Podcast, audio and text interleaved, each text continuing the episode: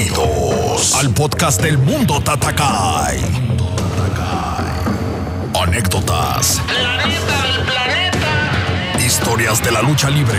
Invitados. Experiencias y opiniones. Contadas o narradas por un ex luchador. Mundo Tatakai. Hola amigos del Mundo Tatacay, los saluda su amigo Solar Junior y yo soy Solar y les deseo muchísimo éxito en esta nueva etapa. Hola, les habla Canek, el príncipe Maya. Larga vida para la lucha libre mexicana. Un abrazo para todos ustedes. Mando un saludo cordial a todos mis compañeros luchadores. Sintoniza en Apple Podcast, Google Podcast, Spotify, Breaker, Pocket Podcast, Radio Public y TuneIn. Y que viva la lucha libre mexicana. Los saludos desde México, su amigo Villano Tercero. Gracias. Bye.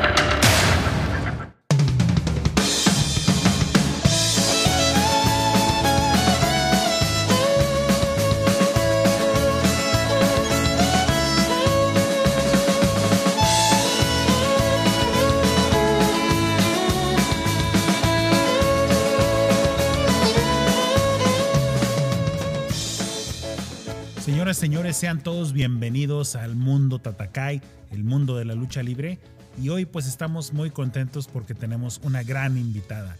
Como ya lo vieron en el título, pues no es más que una gran leyenda que en los noventas, uff, dio su boom.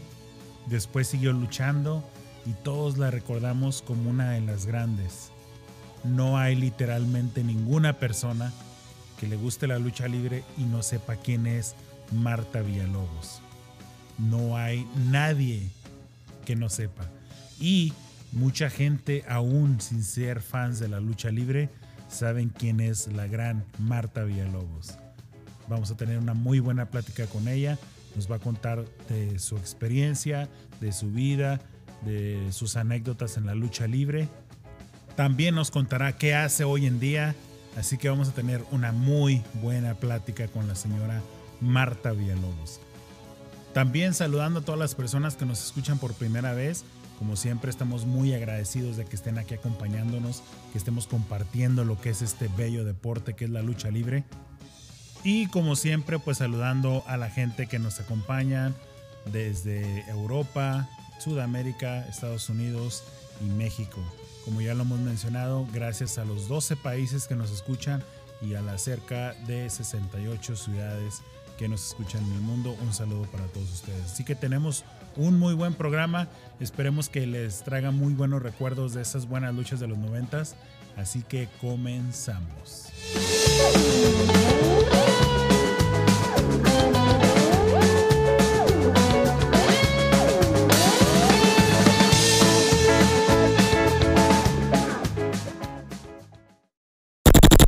Eres coleccionista o simplemente quieres tener algo personalizado de tu luchador favorito, esta es tu oportunidad. Todo de lucha.com. Todo de lucha.com. Este es el sitio donde puedes obtener todos los artículos originales de tu luchador favorito: máscaras, playeras, sudaderas, monos de peluche, juguetes, asas y mucho más. Todos los artículos son firmados y dedicados con su respectivo video de saludo.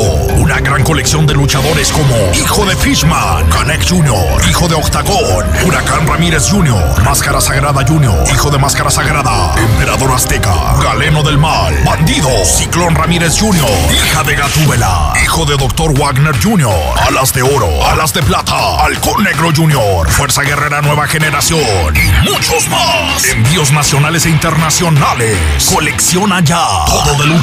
Todo de.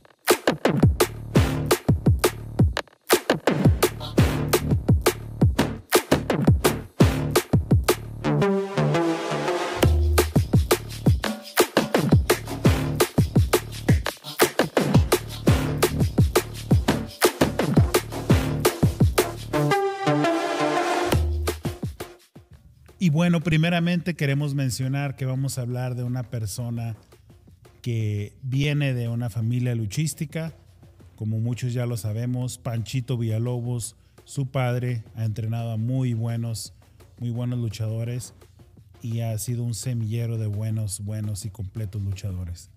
Así que proveniente de familia luchística, una de las personas que literalmente arrasó en la famosa reaparición de la lucha libre femenil en México, como ya lo sabemos, en sus inicios en el gran toreo de cuatro caminos, donde salieron muchas grandes leyendas, de las luchadoras más sonadas de los noventas, como ya lo dijimos al principio, no había nadie que no supiera quién era Marta Villalobos, con un estilo muy diferente, con una garra y ganas de que a pocos rudos se les han visto. Se puso al tú por tú con los grandes y hoy es una de las grandes. Hoy en día dueña de su propia empresa, Reyes del Ring, sacando más luchadores y luchadoras para este deporte, que ya nos mencionará algunos.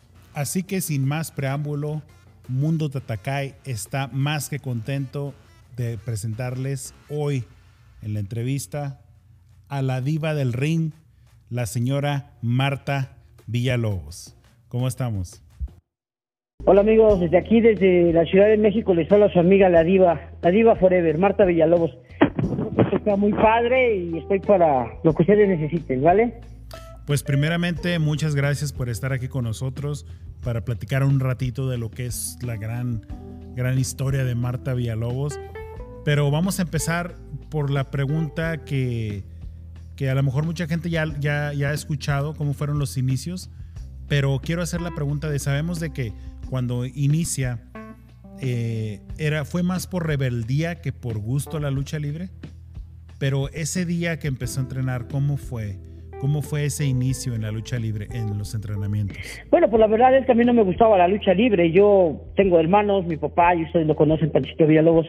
Este, un día llegó ensangrentado mi hermano y me dijo, no, pues este, platicando ahí que le habían pegado y que no sé qué, yo me metí en su plática, les dije que era, era de mentirita la lucha, que no se hicieran locos, y que eso que traía ahí, que les habían puesto una tapulita en la frente. Entonces se enojaron y este, me dijeron, vamos a entrenar cuando quieras. Y no, mí no me gusta la lucha. yo entro a la lucha por, por la revancha que sin saber, pues yo les hacía burla que no era verdad. Ah, ok. ¿Y cuánto tiempo pasa ah, al empezar a entrenar allá cuando debuta en la lucha libre? Pues fíjate que no, no entre, no, no fueron mucho tiempo. Luchadores que habían hecho como antes eran cinco años lucha grecorromana, intercolegial, olímpica y todo, pero yo tenía esa sed de venganza. Y sí, me entrenar con mi papá, aprendí muy rápido las caídas, que se llama la caída base, los tres cuartos. Ah, y todo lo, demás, me decía, papá, no, es que tú no vas a aprender. Digo, no, yo voy a aprender. Pero era el ímpetu de desquitarme de mi hermano. entonces empecé a entrenar lucha libre, lucha grecorromana, entraba con un maestro y luego entrenaba con otro. Y todo el tiempo que tenía dentro de la lucha, de la libre, vaya, me dediqué a la lucha libre. ¿Y qué fue lo que pasó? Yo debuto a los nueve meses por...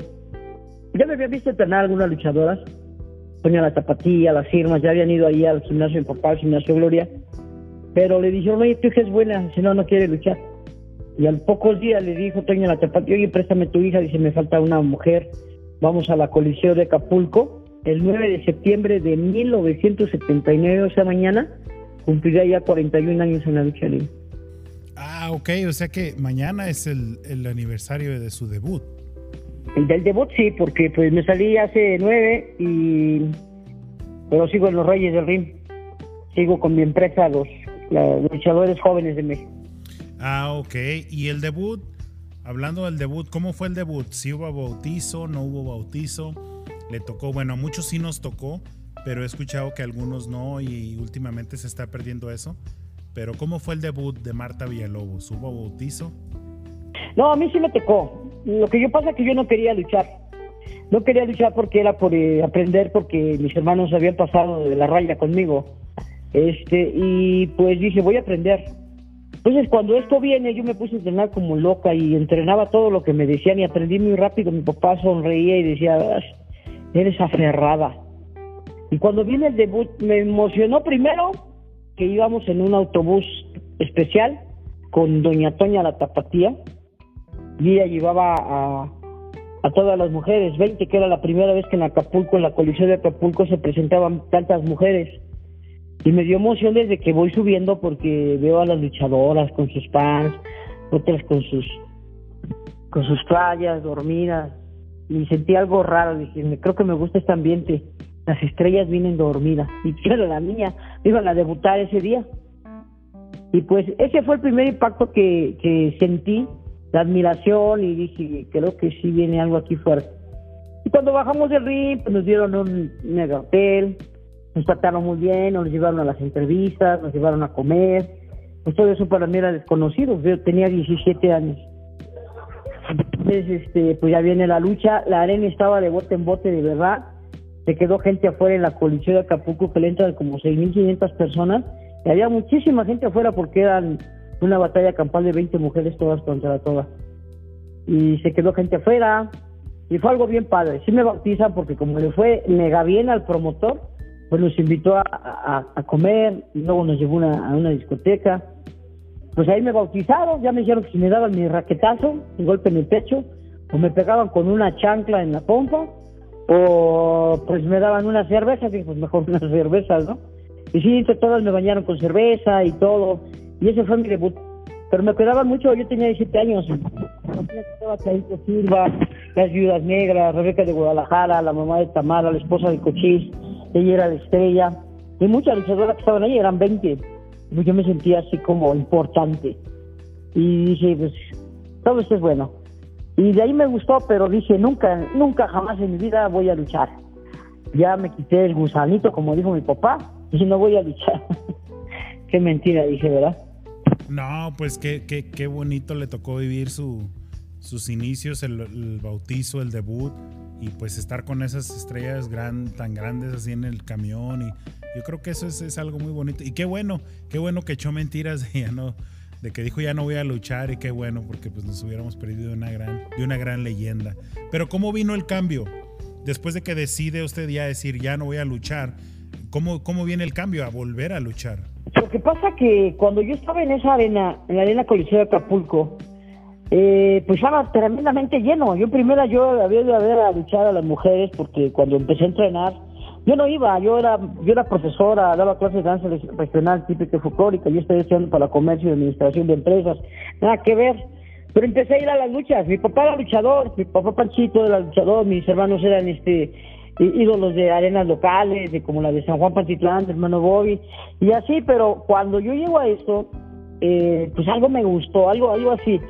Pero no sabía qué, pero entrené mucho, entrené todo, lucha libre, lucha grecorromal, intercolegial, entonces al poco tiempo me invitaron a luchar a, La Piedad, Michoacán, y yo dije no, y ahí me estaban ruegue y ruegue, yo cotizaba y cotizaba, dije, es que yo no voy a luchar, ándele nada más esta, y pues era viernes, dije, bueno va, sí voy a ir, y me pagaban muy bien. Yo, yo daba clases y ganaba 20 pesos por hora. Entonces, cuando me dan unos días 100, 1, 2, 3, 4, 5, dije, ay, Dios mío, ¿qué va a pasar?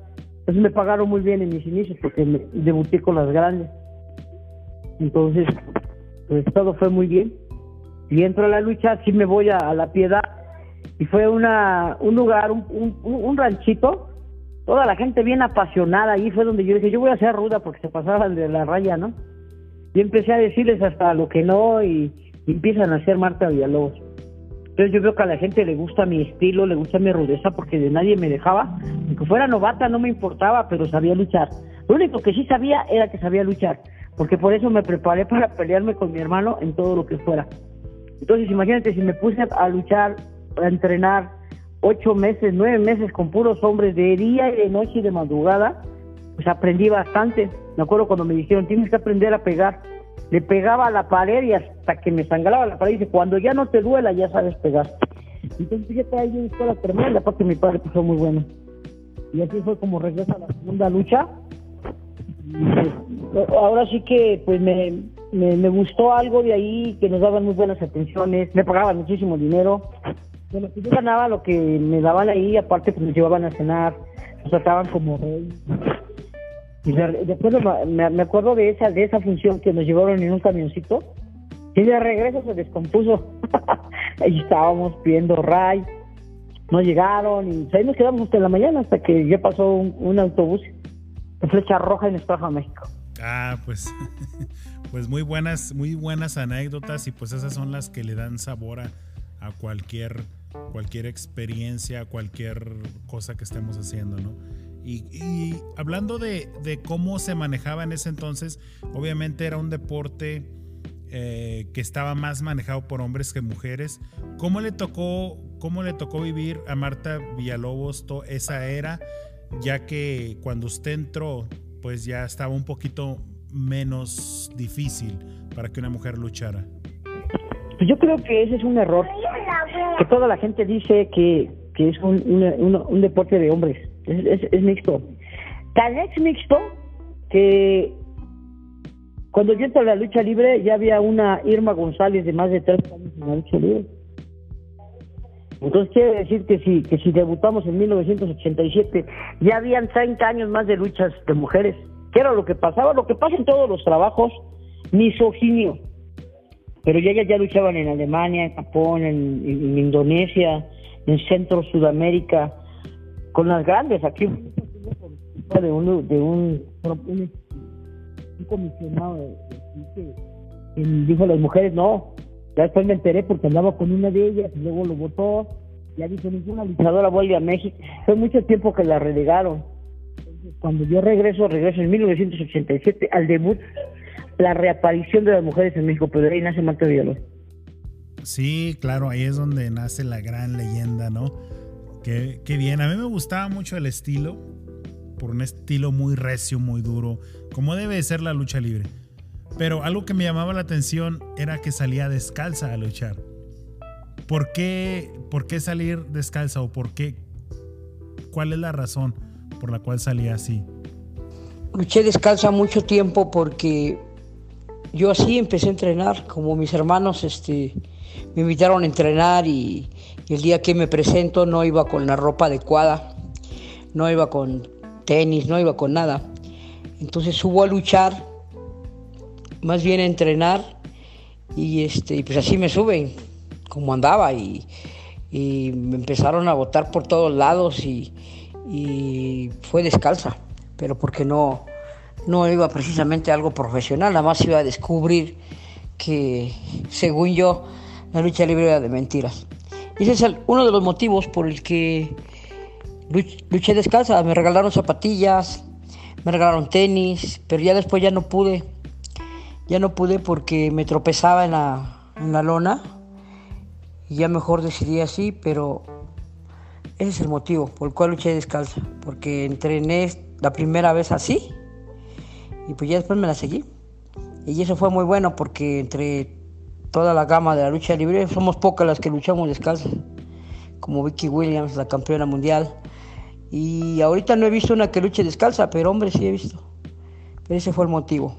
Ah, pues qué bien, sí, la recuerdo mucho eh, luchando descalza, pero qué, qué buena, buena anécdota. Pero un, una pregunta, ¿cuándo se dio cuenta de que ya era popular, de que ya era famosa Marta Villalobos? ¿Cuándo le cayó el 20 de que ya era alguien grande en la lucha libre? Bueno, lo que pasa es que de ahí de la segunda lucha que hice, pues ya me empezaron a invitar a otras. Y pues ya empecé a entrenar bien en serio, me gano un trofeo con mi, mi, mi tío Juan Alanís.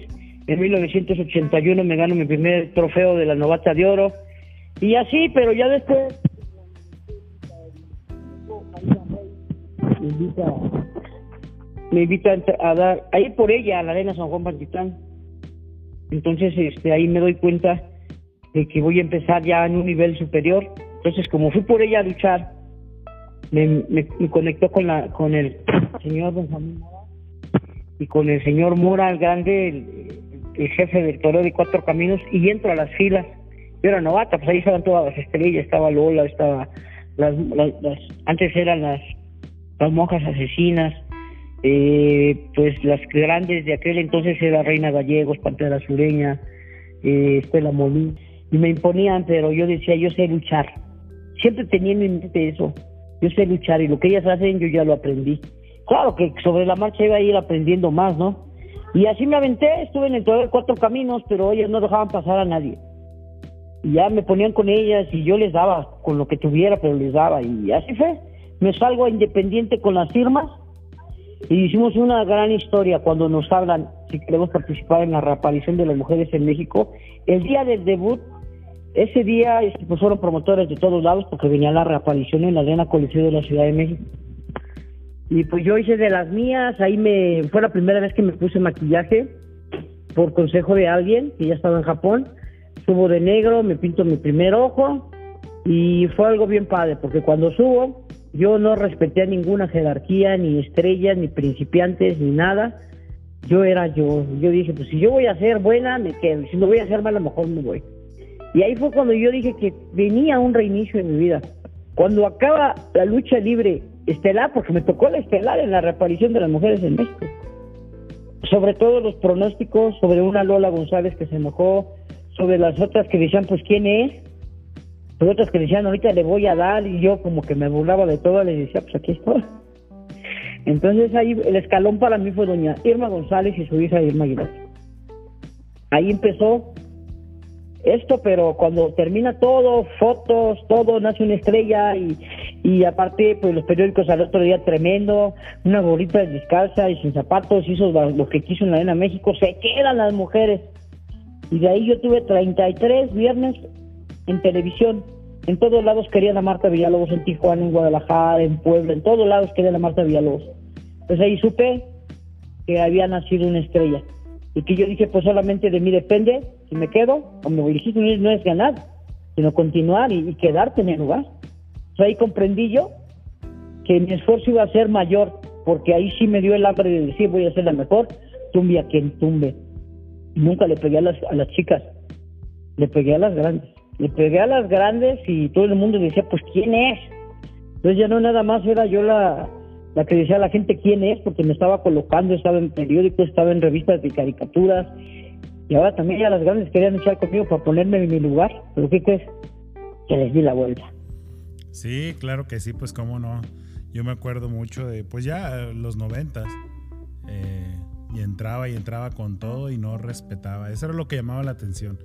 Y, hablando de eso, ¿cómo fue ese día que mucha gente lo recuerda? A lo mejor mucha gente no sabe, pero ¿cómo fue ese día que le faltó el respeto a doña Irma González? Que le aventó con el cinturón y le abrió la cabeza. Lo que pasa que ese día luché con su hija Irma Aguilar. Entonces, había unas dos semanas antes habíamos ido a luchar a California. Y en San Bernardino, California, le lastimé un brazo. Entonces, este, ya teníamos la lucha de apuestas ahí en, la Arena Coliseo. A mí fue a México, pero íbamos en la, tercera, creo. Entonces ya teníamos pactado el, el una revancha. Entonces yo le doy, yo le meto una megatunda a Irma, a Irma y le gano el campeonato nacional. Ella me lo ganó primero, yo, yo después en la revancha, eso lo arrebato, pero su brazo se le deshizo la arena. Entonces, cuando Irma no, yo no la soltaba, le, hice una palanca que nunca le dejé de lastimar el brazo, ya lo traíamos desde California. Entonces, Irma, Irma González aventó la toalla. Yo la pateé la, la toalla y la volví a aventar al suelo, la volví a aventar y la volví se la volví a aventar. ¿Sabes qué? Yo gané, y aquí no, y pero ella ya no quería que me en el cinturón, y ahí estaba alegando que yo que ya me había aventado la toalla y que por qué le, seguí pegando y que le aviento el cinturón y que le abro la cabeza. y se empezó a sangrar tremendamente que me dijo usted un insolente y yo la rapo la semana que entra. No había pacto no había arena no había nada.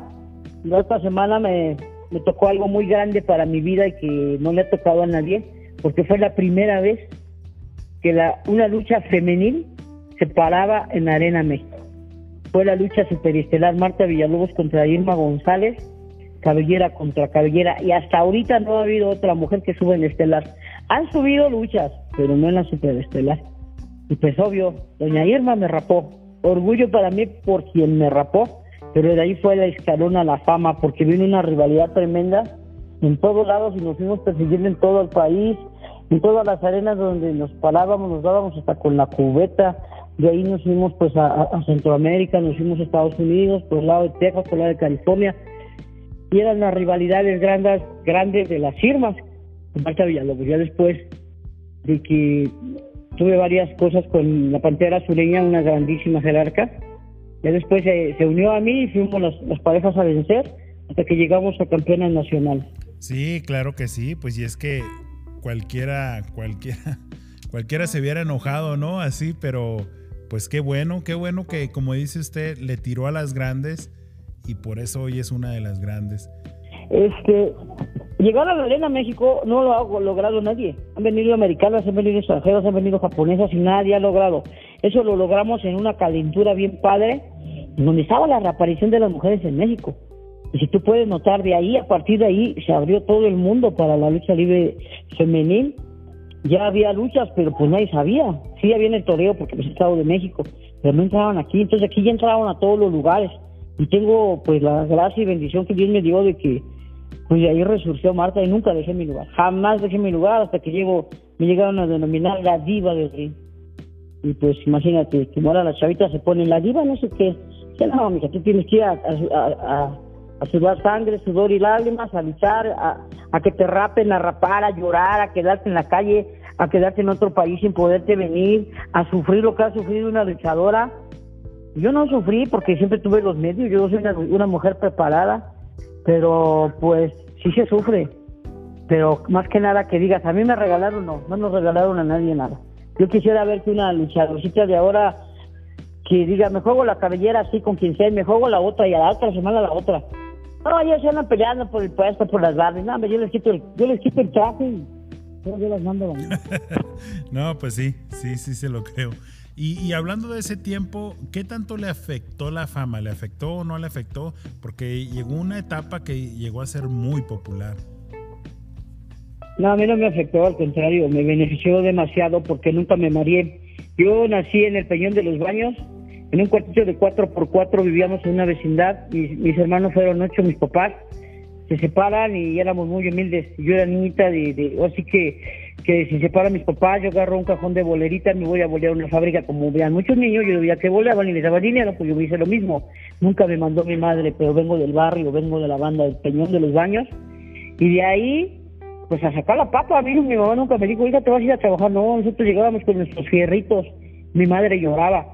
Entonces vengo de la humildad, cuando tú llegas y después estas colonias del Peñón de los Baños son peñoneras, son donde se, se han formado los grandes sonideros como La Changa, el arcoíris, todos, y era pura gente de baile, similar a Tepito, similar a otras colonias que eran de barrios de, de broncas. Cuando viene Marta Villalobos, gustaba todo, pero yo lo pagaba. Entonces no me afectó nada, porque al contrario, si alguien necesitaba de oír jamás en la vida. Yo recuerdo que una vez en la arena colisión una señora me gritaba tanta barbaridad y yo sí regresaba, porque era bien burlona, bien grosera. Entonces, este, un día nos encontramos y nos, de ahí nos invitó a alguien a comer, a cenar. Fuimos varios luchadores y la señora estaba ahí cuando llegué y se siente enfrente de mí. Y me daba risa y así estuvimos ahí conviviendo. Ya después andábamos abrazadas cantando. Sí, sí, buena onda, Villalobos. Le digo, tú también, pero no me mentes la madre. que yo le, ella me decía una, yo le decía como cien. ¿Y qué decía la gente? Pues es que eh, arriba te ves, pero bien mal. Dice, hay gente que no te quiere. Dice, pero ahorita yo te estoy conociendo y eres otro rollo. Claro, le digo, es un personaje que te inyecta lo que yo quiero. Te pongo de buenas o te pongo de malas. Sí, claro que sí, es parte de, ¿no? Y pues eso es lo que nos gusta aquí, que, la, que los invitados platiquen para que la gente conozca un poquito más más allá del personaje, más como persona. Y, y, a Marta Villalobos le, le faltó hacer algo en la lucha o hizo todo lo que quiso hacer? No, yo también la lucha libre me quedó de ver. Tuve, tuve todos los, los, campeonatos habidos y por haber. Luché con las más grandes, no nada más de México, de Japón, Estados Unidos, donde me mandaran iba. La rival a vencer siempre fue, pues fueron varias, la Monster. Este, luchaba mucho con las roqueras, me tocó de pareja la primera vez que yo luché en el toreo, me acuerdo que fue un, día flojo. No recuerdo si era martes o era viernes, no recuerdo. Pero me pone mano a mano con ella y yo era novatita. Pues sí me ganó y me, hizo lo que quiso arriba, pero pues sí se llevó los suyos. Porque yo no me dejaba, ¿eh? Yo no me dejaba, por eso por eso entrené tanto, porque no me dejaba.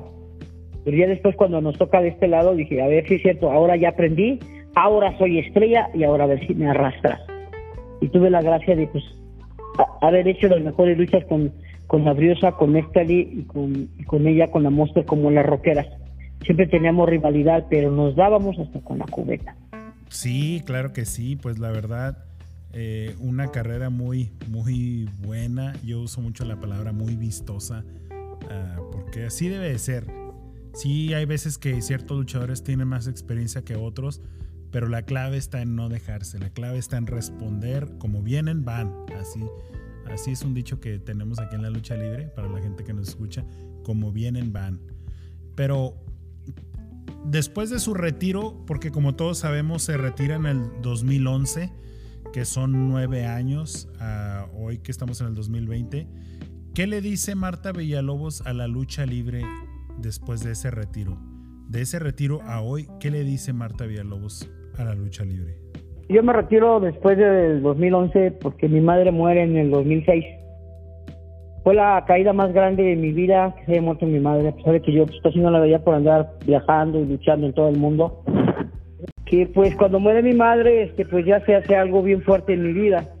La, columna que nunca quiere que alguien se caiga, se cayó, yo no supe lo que vale una madre hasta que muere la mía. Entonces, pues muere mi madre, yo ya me hice una persona agresiva. Antes me gustaba cantar, me gustaba, me gustaba hacer cosas cuando acababan las funciones si ganábamos celebrábamos, si perdíamos celebrábamos. íbamos en las giras siempre era algo bien padre porque nos conocíamos, eh, pues eran los más grandes estrellas que íbamos ahí conviviendo, yo estaba entre ellos. Yo también era estrella en el, lugar femenil, pues estaba en la Martamanía de México. Hubo algo tremendo de, fue en el 90, 90. Que, que desde, que le gané a Ermita Aguilar como unos cinco años más, fui la número uno, la número uno, la número uno y, fue algo tremendo. Y luché pues mucho lado, todo, casi todo el país y, y, te digo en Centro Sudamérica abrí el mercado boliviano, fui la primera mujer que, que luchó en Bolivia. Pero cuando muere mi madre, sentí una soledad que dije, ¿por qué no la disfruté? Ya vienen los porqués después de que ya ni, ni hace nada. No tuve problema de mi madre de, decir, este, la abandoné, ¿no? Porque yo tuve un hijo y, ella lo cuidaba y por ella le hablaba y por todo y pues ya después pues mi madre era mi madre. Cuando muere me, se me cae toda la columna y al poco tiempo muere mi papá. Después de siete años murió mi papá. Él muere en el 2011. Entonces a mí me lo desahucian en febrero y mi papá muere en octubre, pero en ese inter, pues este, en ese inter de la lucha yo, estaba muy mal porque mi madre se había ido en ese inter, yo, me quería suicidar. Eh, le digo a la gente que estoy yendo que yo quería hacer esto y pues Dios no lo permitió. Tenía una misión conmigo.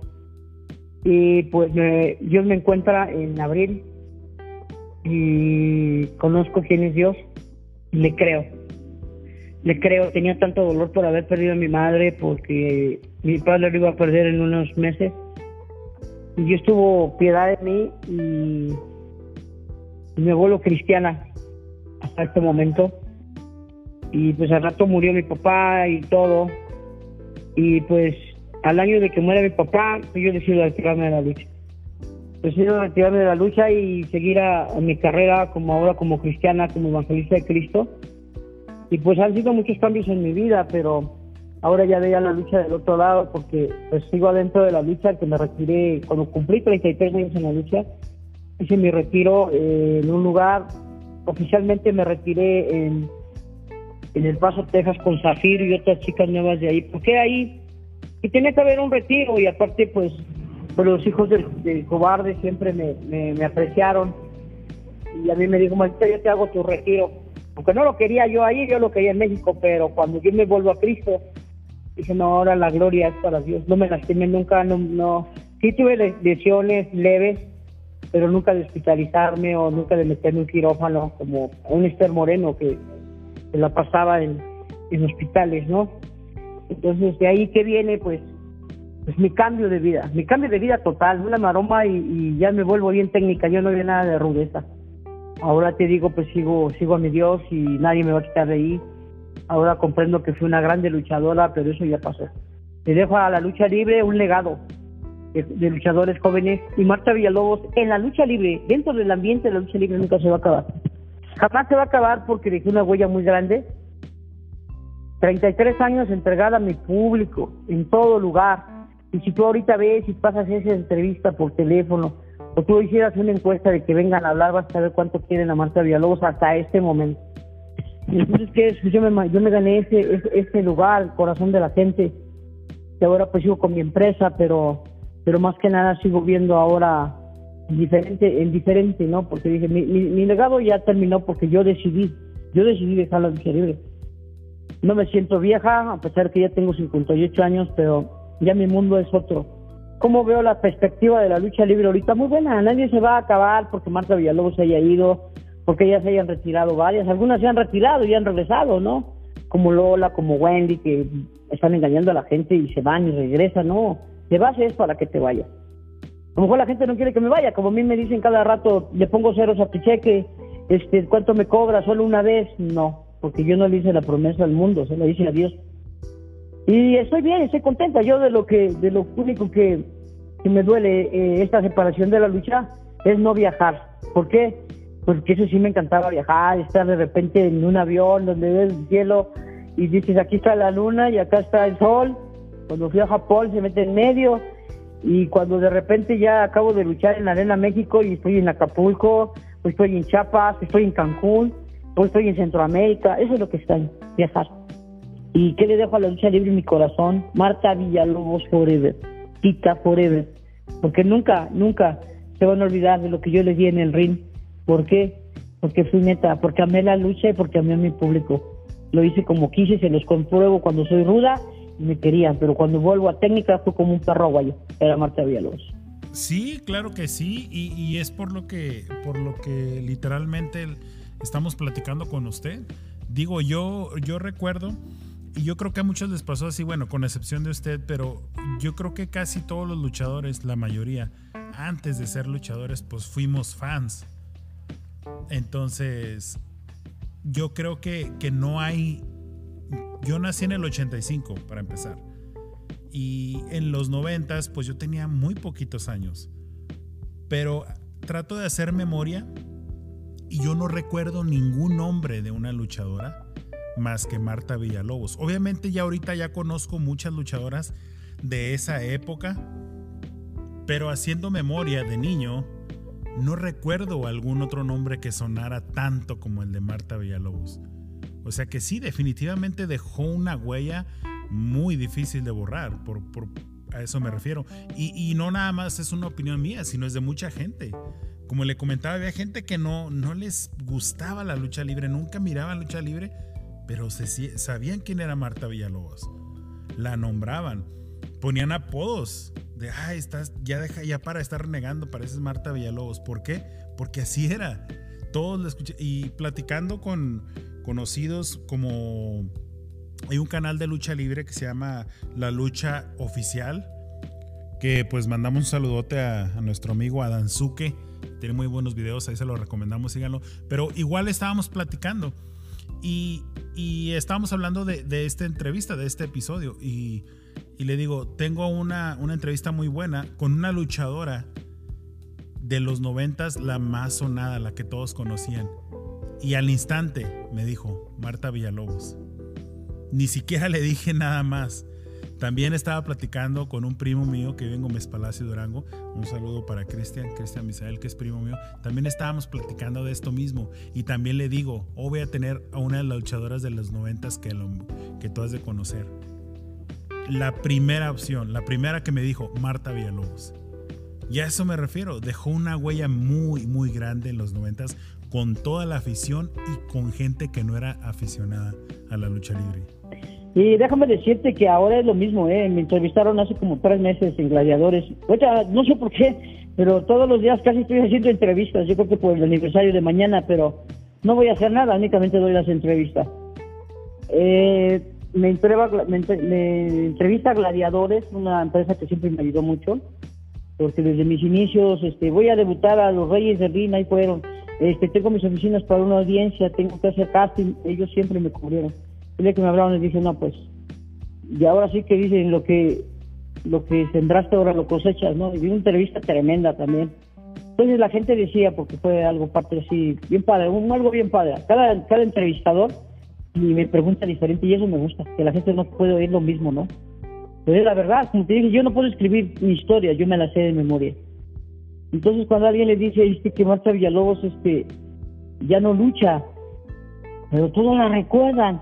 Y si yo puedo decir ahorita dentro del ambiente de la lucha libre a, a doña Chabela Romero, doña Marina Rey, a Lola González incluso, a, pues, a otras, ¿no? Pero dice, en el ambiente las conocemos, pero en la calle no.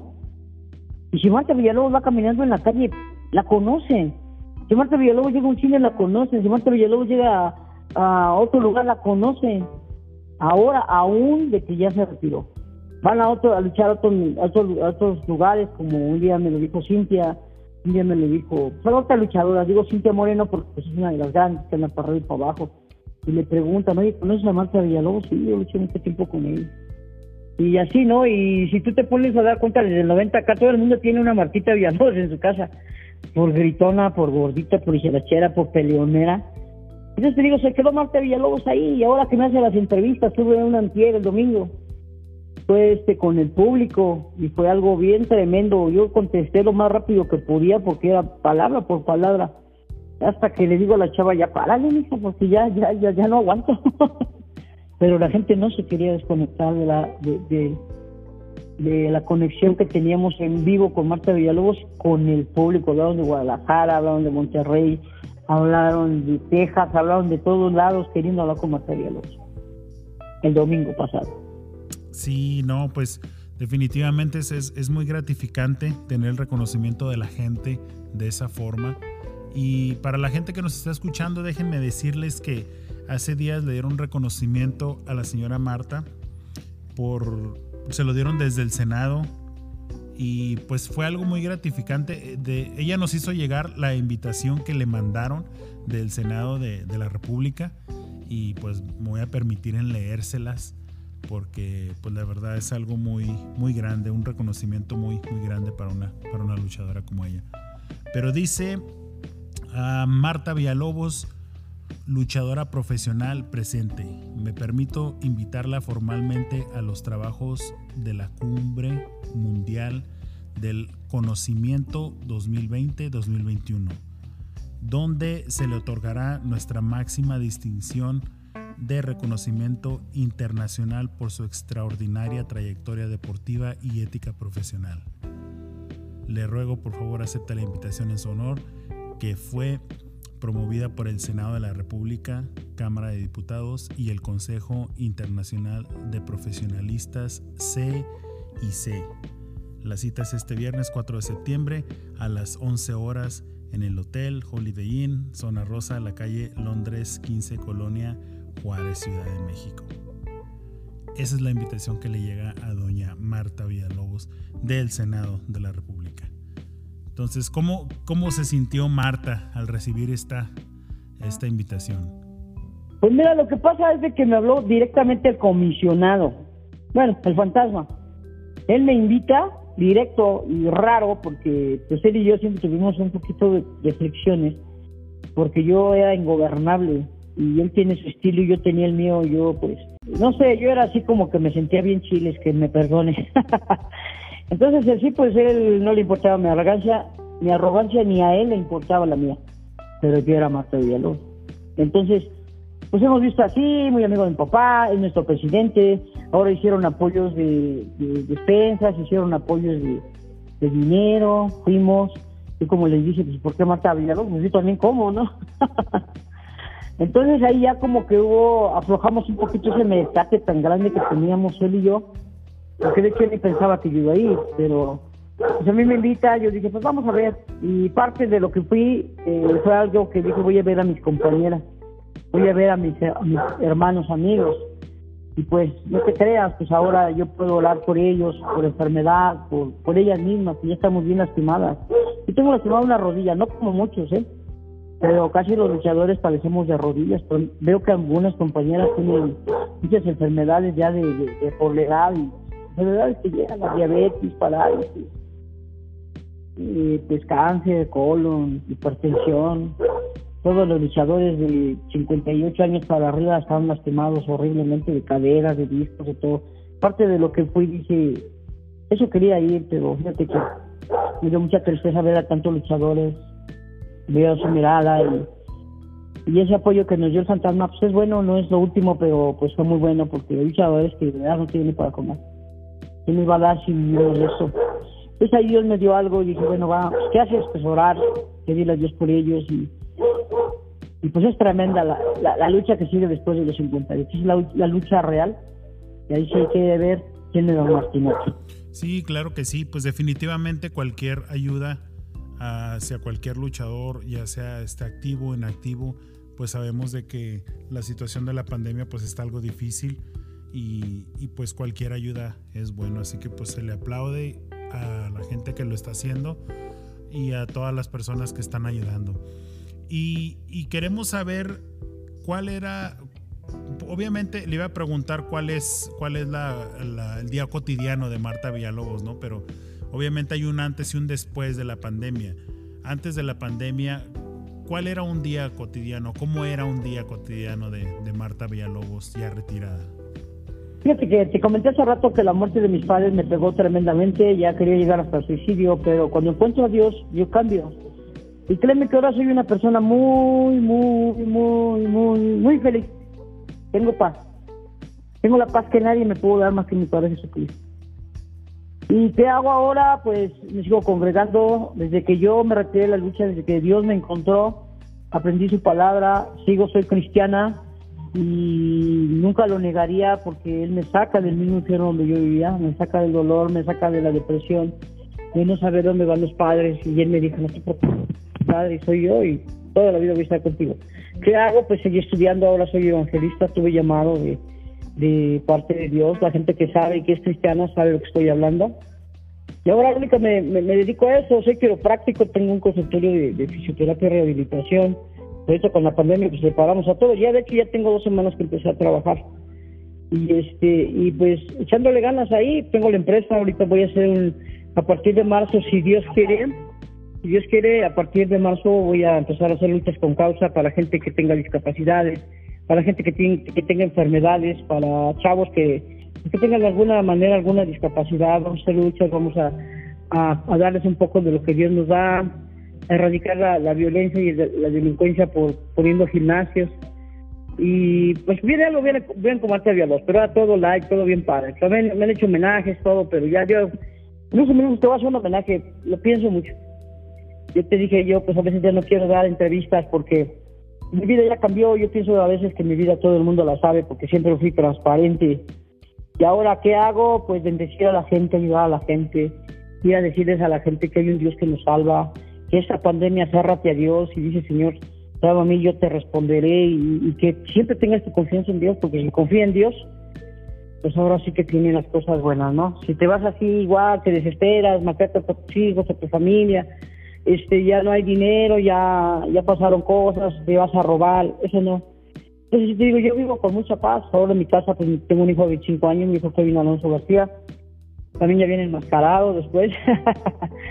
ya viene y qué es lo que pasa, pues, pues soy feliz, tengo mi casita, me gusta mucho mi casita, estoy estudiando, veo videos de Marta Villalobos que a veces ni creo que sea yo, pero más que nada soy altruista, ayudo a la gente, pero más que nada tengo una misión, tengo un trabajo eterno y para siempre, luchadora de aquí de con, la misión de Cristo. No, pues qué bien, qué bien, este, yo, yo creo que pues se escucha bien, se escucha contenta, se escucha tranquila, eh, yo creo que independientemente del pasado, el futuro de cada persona, pues el presente es lo más importante en cuestión de, tranquilidad. Así que pues qué, bueno que se encuentre de esa forma, qué bueno que siga activa en su empresa de lucha. Me da gusto que no nada más, no nada más esté en eso, sino que también, también esté estudiando, esté contenta. Eso, eso siempre es bueno. Marta Villalobos eh, extraña la lucha libre? Eh, te digo, extraño viajar. Más que nada ahorita, pues, antes les decía, antes de retirarme, este, ya no tengo rivales, les decía, y me daba risa. Pues ahora menos, estos que están aquí están peor.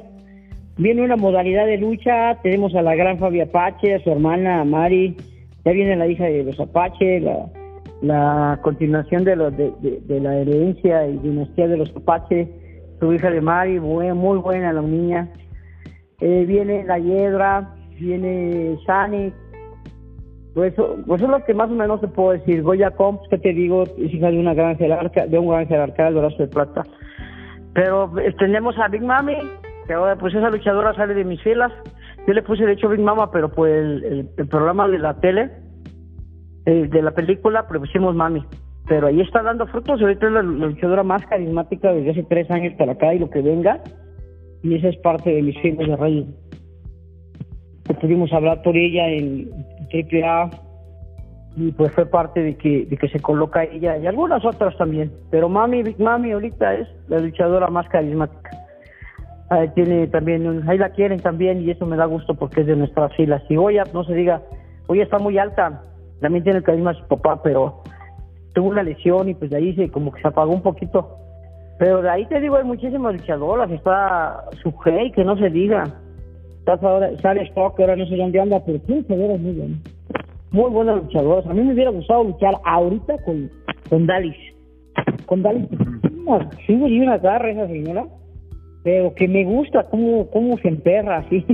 Y ya, ya me hubiera gustado dar menos con ella y jugarnos hasta las máscaras, a ver unas luchas, unas luchas de callejeras, porque me gusta el estilo de Dalis. Sí, pues hay muchas, te digo, pero son contadas. Y Marcela, pues, ¿qué te digo? El orgullo que tengo de Marcela y para Marcela es que nunca niega de dónde nació. ¿Y quién fue su primer maestro? Fue Panchito Villalobos. Oh, sí, esa, esa, mire, yo no me la sabía, ¿eh? Bueno, Marcela, Virus, El Intocable, muchos, muchos sí fueron discípulos del papá. Muchos tuvo muchos, muchos, muchos profesores, muchos este, alumnos. Y algunos lo reconocen, algunos lo ven. Yo digo, yo tuve mi papá, fue mi más grande maestro, fue el enfermero, fue Pepito Casas, fue este Blue Panther, cuando estuvimos en la Arena México, porque pues ahí tienes que entrenar, porque tienes que...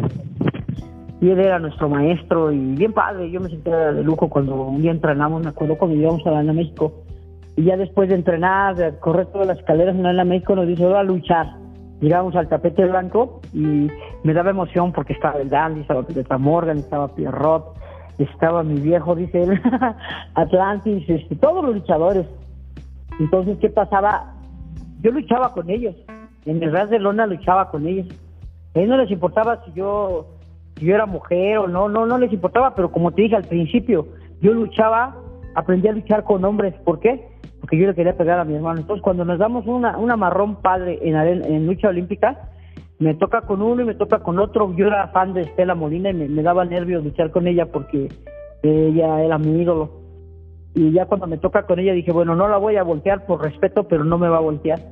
Ya me empiezan a echar uno, me echan a otro porque me echaron a Falcón y le digo, bueno, ¿por qué anda? Le digo, si es de uno, si es hasta que me rinda no me van a rendir, no me van a poner espaldas planas. Pero esa es una anécdota muy bonita porque estaban los grandes jerarcas. Pues nada más que entrené con los grandes jerarcas de la Arena México, todos, todos, sabidos por haber. Y pues este, el señor Paco Alonso era un señorón, nos respetaba, Ah, me gustaba que me abrace, porque a mí me gustaba que nadie me abrace, pero él me decía, no vaya, usted nunca va por el 200, usted va por el 300. Y eso me gustaba porque pues como luchador te halaga, ¿no? Que vienen de Japón, vienen de este lado y dice, yo aquí no tengo el 200, tengo el 300. Era la confianza que le tenía Marta Villalobos porque la él estaba de bote en bote y nos tocaba luchar con las japonesas o en contra. Y pues allá arriba del ring, yo me acordaba de eso, recuerdo, y paraba la gente paraba la gente que quería matarme o que luchara o que siguiera, pero cuando nos tocaba con las extranjeras, la arena era mía. Sí, pues cómo no. O sea, era eh, representando a, la lucha libre mexicana, sí, claro que sí. Y por último, ¿cómo quieres ser recordada, Marta Villalobos? Pues yo creo que ya me recuerdan, pero únicamente ahora le quiero decir a toda la afición, a toda la gente que que toda mi carrera fue una magia, pero porque ustedes estuvieron atrás de atrás de esta de estas pantallas, de ese ring, sentados en una butaca esperando un autógrafo, viendo a, una firma de autógrafos, nos encontramos en aviones, nos encontramos en tal lado, pero toda la vida nuestra lucha era para ustedes, querida afición. Como me recuerdan, como ustedes quieran. Ustedes saben quién fue Marta Villalobos. la diva de divas, la diva forever, lo voy a decir toda la vida, en todo lugar. Siempre respeté a la gente, respeté mi trabajo, amé mi trabajo como a nadie. Y ahora, pues recuérdenme así, de haya una Marta Villalobos, ahí va a haber una persona que mucha gente se va a acordar. Pero a mí me gustaría que ahora, jamás olviden que tuve un gran final. Sí, pues un gran final lo decimos porque la vemos contenta, la vemos tranquila. Y pues yo pienso que la gente la va a recordar como fue y como es. Sí, como fui, como la diva, como todo lo que luché para ustedes. Me quedé en el corazón de muchos. Una Martita en muchos lugares que decía, pues aquí hay una Martita, mi prima, mi, mi hermana. Así decía, ¿no? Pero por así, por entrona, por esto, pero pero pues ya dejé pues muchas cosas para las, luchadoras que vienen. Pues más que nada el profesionalismo, el luchar sangre, sudor y lágrima arriba y, que no hay que dejar nunca de ser lo que tú quieres ser. Yo decidí ser la mejor y lo fui. Y no me presenté nada más en mi país, me presenté en Centro, Sudamérica, en, en Japón, yo abrí el mercado boliviano y, y, en todos los lugares dejé a Marta Villalobos, con ese luchar, con ese carisma, con campeonatos, con cabelleras, eh, con luchas a recordar, que pues hasta este momento que me retiro, pues, pues todavía la gente le agrada saber este de Marta y aparte de eso, pues que me tienen en un buen lugar, como buena luchadora, como, como lo que ellos quieran. Ellos me hicieron y ellos que me deshagan. ¿Y qué les dejo ahora? Pues que me volví, me volví cristiana por la muerte de mis padres, busco a Dios y pues más bien Él me encuentra porque yo andaba muy mal. Entonces ahora pues después de la muerte de mis padres yo andaba con pilas muy bajas. Después muere mi patrón Antonio Peña y sí traía una baja tremenda, pero Dios me encuentra cuando viene el desahucio de mi papá, Panchito Villalobos, y pues si no aguanté la de mi madre, pues menos iba a aguantar la de mi papá. Entonces ahí viene donde Dios me encuentra y yo le creo.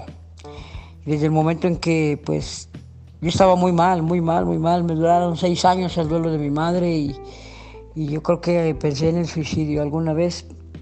Cuando me desahucian a mi papá, pues yo pienso que ya Dios dijo, ahora sí se va a matar, ¿no?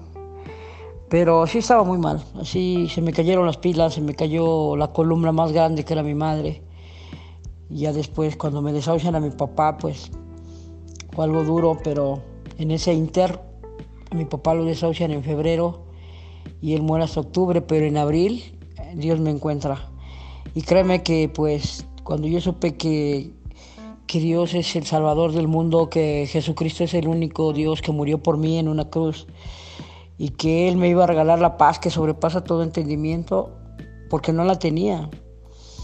Entonces ahí es donde yo le creo y decido pues seguirlo, pero conocer su palabra, porque estaba yo muy mal, no tenía paz de nada, no sabía dónde van los muertos y pues yo no sé, solamente que una persona que ame tanto a su madre sabe lo que estoy diciendo. Pero quiero que me recuerden así como una ruda de rudas, como una luchadora que siempre se entregó al mil, pero más que nada que Dios la encontró y que ahora pues vive para servir a Dios primero que nada, para servir a, mi prójimo, para ayudar a quien, a, a quien quiera, a quien necesite tengo una empresa de luchadores jóvenes, pero ahora yo los bendigo a toda la afición que me puso en un lugar.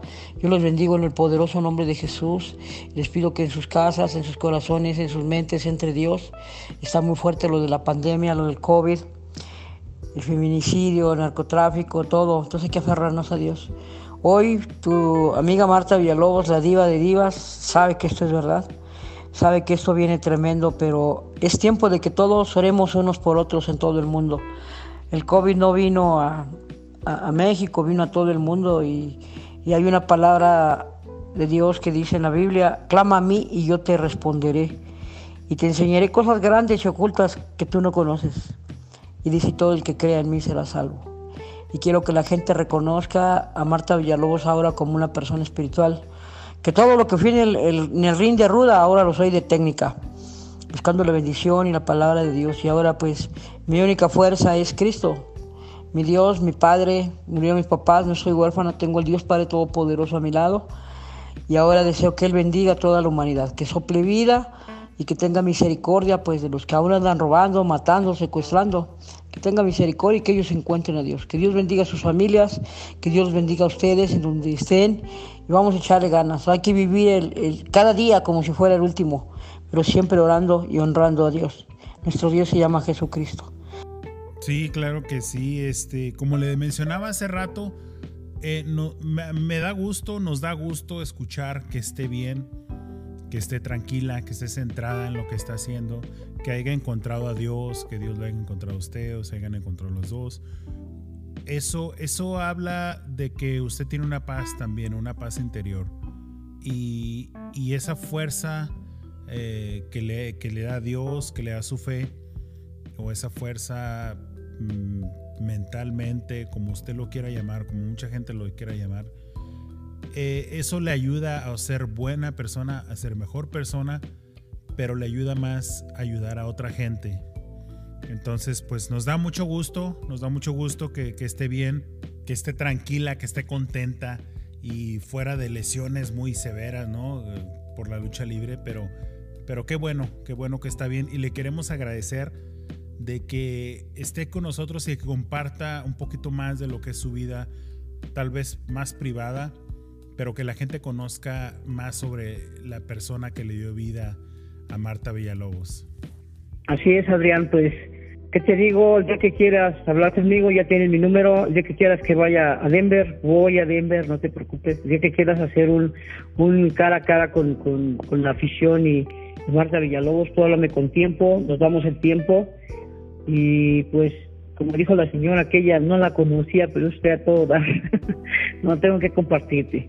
Pues ya me retiro, yo te bendigo en el nombre de Dios, que Dios bendiga a toda la humanidad, que Dios bendiga a tu casa, a tu familia, que nunca te falte el pan cada día, que siempre la enfermedad se vaya en el nombre de Jesús, de tu vida, de tus hermanos, de tus hijos, de tu país, de tu pueblo, que Dios los bendiga, que Dios los abrace, lo único que te puedo decir, Adrián, gracias por tu siembra, Dios te dará una abundante cosecha. Un buen hijo no le piden, te lo da. Dios te. Pues muchas gracias y pues se le desea lo mismo, muchas bendiciones, eh, mucha paz y tranquilidad. Eso, yo creo que eso es lo mejor que podemos tener en este, en este mundo, ¿no? Y pues queremos agradecerle de que haya estado aquí con nosotros y pues a la gente que nos está escuchando. Eh, esperamos que les haya gustado, esperamos que hayan conocido un poquito más de ese gran, personaje que muchos de nosotros nos preguntábamos, ¿cómo será? ¿Si será así? ¿Será de otra forma? ¿Será totalmente diferente? Bueno, pues ya tuvimos el, gusto y el honor de escuchar de, de su propia voz cómo es Marta Villalobos, cómo fue, cómo es hoy en día y para lo que podemos escuchar, cómo será a futuro entonces, pues nos da mucho gusto de que haya estado aquí con nosotros. Esperamos que siga bien y muchas gracias de nuevo. Ok, pues muchas gracias. Que Dios me los bendiga a todos en todo lugar.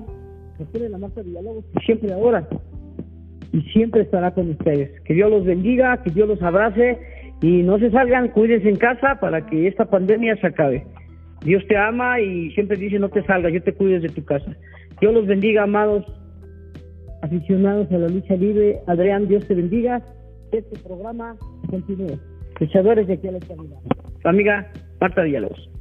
Claro que sí, luchadores de la vida, ¿no? También todos, pero pues muchas gracias y estamos al pendiente con, con los luchadores suyos. Ahí vamos a estar en contacto. Eh, muchas gracias por también eh, tomarnos en cuenta. Vale, pues, pues cuídate mucho, ya sabes que acá soy de este lalito. Que Dios te bendiga y aquí está tu amiga Forever. No, pues igualmente, lo que se le ofrezca, pues aquí estamos también. Cuídate, muchas gracias por todo. No, pues gracias a ustedes, fue un honor tenerla aquí con nosotros. Dios les bendiga a su amiga Forever, la diva, Marta Villalobos. Mil bendiciones, bye.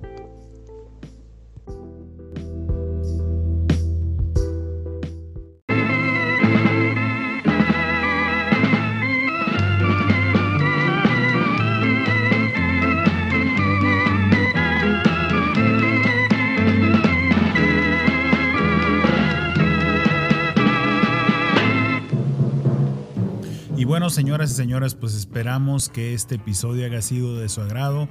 Tuvimos una muy buena plática, esperemos que les haya gustado y hayan conocido un poquito más de la señora Marta Villalobos, que pues dio de mucho de qué hablar y lo sigue dando. y para lo, por lo que escuchamos va a seguir por muchos años más. El estilo, el carisma, la forma de luchar y todos vamos a recordar a la señora Marta Villalobos. Así que pues queremos agradecer a las personas, eh, a los estados que se han estado agregando. Se, se acaba de agregar Utah en Estados Unidos. Eh, estamos en Mérida, Yucatán. Estamos en Querétaro. Nos están escuchando desde Querétaro. Nos está escuchando nuestro amigo César. Eh, César que está siempre muy activo en el canal de, de YouTube.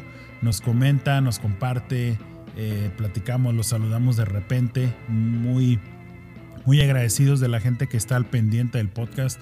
Como les decimos, pues no podemos mencionarlos a todos, pero los países donde nos escuchan, Irlanda, Polonia, Alemania, eh, Brasil, España, Ecuador, Colombia, todos ustedes no los, no los eh, puedo mencionar todos, pero un gusto, un gusto de que nos estén escuchando en Japón también, eh, Chile, eh, en muchos países que ya los hemos mencionado, Francia, un saludo para todos ustedes que nos están escuchando allá y pues queremos agradecer que nos sigan acompañando. Ya nos queda un, un episodio más para llegar al episodio número 50, episodio de oro. Como les dije, pues vamos, te, estamos tratando de tener algo muy especial. Si todo sale bien, nos vamos a, a, tener un buen, buen episodio para celebrar el número 50. El episodio de oro, ¿no? Como le llaman. Así que pues un saludo para todos ustedes. Siempre agradeciendo que nos estén saludando por las redes sociales y nos hagan comentarios, esos siempre son bienvenidos. Queremos, como estábamos mencionando hace rato, a nuestro amigo Adanzuke, tiene un canal, un canal de, lucha libre muy bueno. Me gusta mucho la forma en que maneja los temas, cómo habla, unas ideas muy, muy, muy frescas.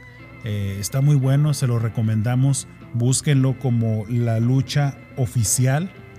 Tiene muy buenos videos y este, pues aquí nos gusta también compartir eh, lo que miramos bueno en las redes, ¿no? Nos gusta que ustedes también conozcan de otros canales, otros podcasts, como ya hemos tenido al, al Testigo, hemos recomendado otros canales, los Demonio Brothers, que también vamos a estar haciendo un, un reto. Eh, nos van a mandar, nos van a lanzar un reto, así que pues les vamos a contestar con el reto y vamos a ver de cómo, de cómo nos toca, ¿no? Con los Demonio Brothers, con el Demos y con el Akuma. Así que pues les agradecemos a todos ustedes. Mandamos un saludo hasta Gómez Palacio Durango, que nos están escuchando también. Que somos familiares. Un saludo para mi primo Cristian, Misael Álvarez Robles, que también nos está escuchando. Que a lo mejor pronto su hijo va a estar ahí ingresando a una escuela de, lucha libre, que casi no hay, ¿verdad? Gómez Palacio, un semillero de buenos luchadores, que pues sería imposible mencionarlos a todos, ¿no? Pero muy buenos luchadores que han salido de la comarca lagunera. Un saludote para mi amigo Misterioso Junior, que también nos escucha allá en Gómez Palacio. Un saludote, hermano. Ahí estamos en contacto. Ojalá pronto andes dando la vuelta por acá. Y pues no nos queda más que agradecerles a todos ustedes que se han quedado hasta el final de este episodio. Y como siempre lo decimos, pues esperamos que todo lo que hacemos sea de su agrado. Inmensamente agradecidos con la respuesta de todos ustedes. Como ya lo mencionamos en el episodio, en el episodio pasado, estamos en los, en, dentro de los 100 podcasts más escuchados y gracias a ustedes estamos en la posición número 25. Así que, bueno, no recuerdo si es 25 o 23, pero lo importante es que estamos dentro de los primeros 100 más escuchados. Y son de deportes, que es la categoría donde estamos. Es más o menos como 300 y algo podcast. Así que pues gracias a ustedes estamos en esa posición. No recuerdo la verdad si es 25 o 23, pero yo creo que no es importante. Lo importante es que nos están escuchando y que lo que estamos haciendo les está gustando. Así que hoy les queremos agradecer aún más porque siguen escuchándonos. Como todos lo saben, este podcast sale los lunes, cada lunes en la mañana en todas las plataformas de podcast y el lunes en la tarde subimos el episodio a YouTube. Así que si le quieren contar a alguien que no tenga alguna plataforma de podcast, pues se lo pueden recomendar por YouTube. Estamos tratando de ponernos al corriente con todos los demás episodios, pero por lo pronto ahí hay muchos que les pueden entretener, les pueden gustar. Así que un saludo para todos ustedes, muchas gracias y larga vida para la lucha libre mexicana. Saludos.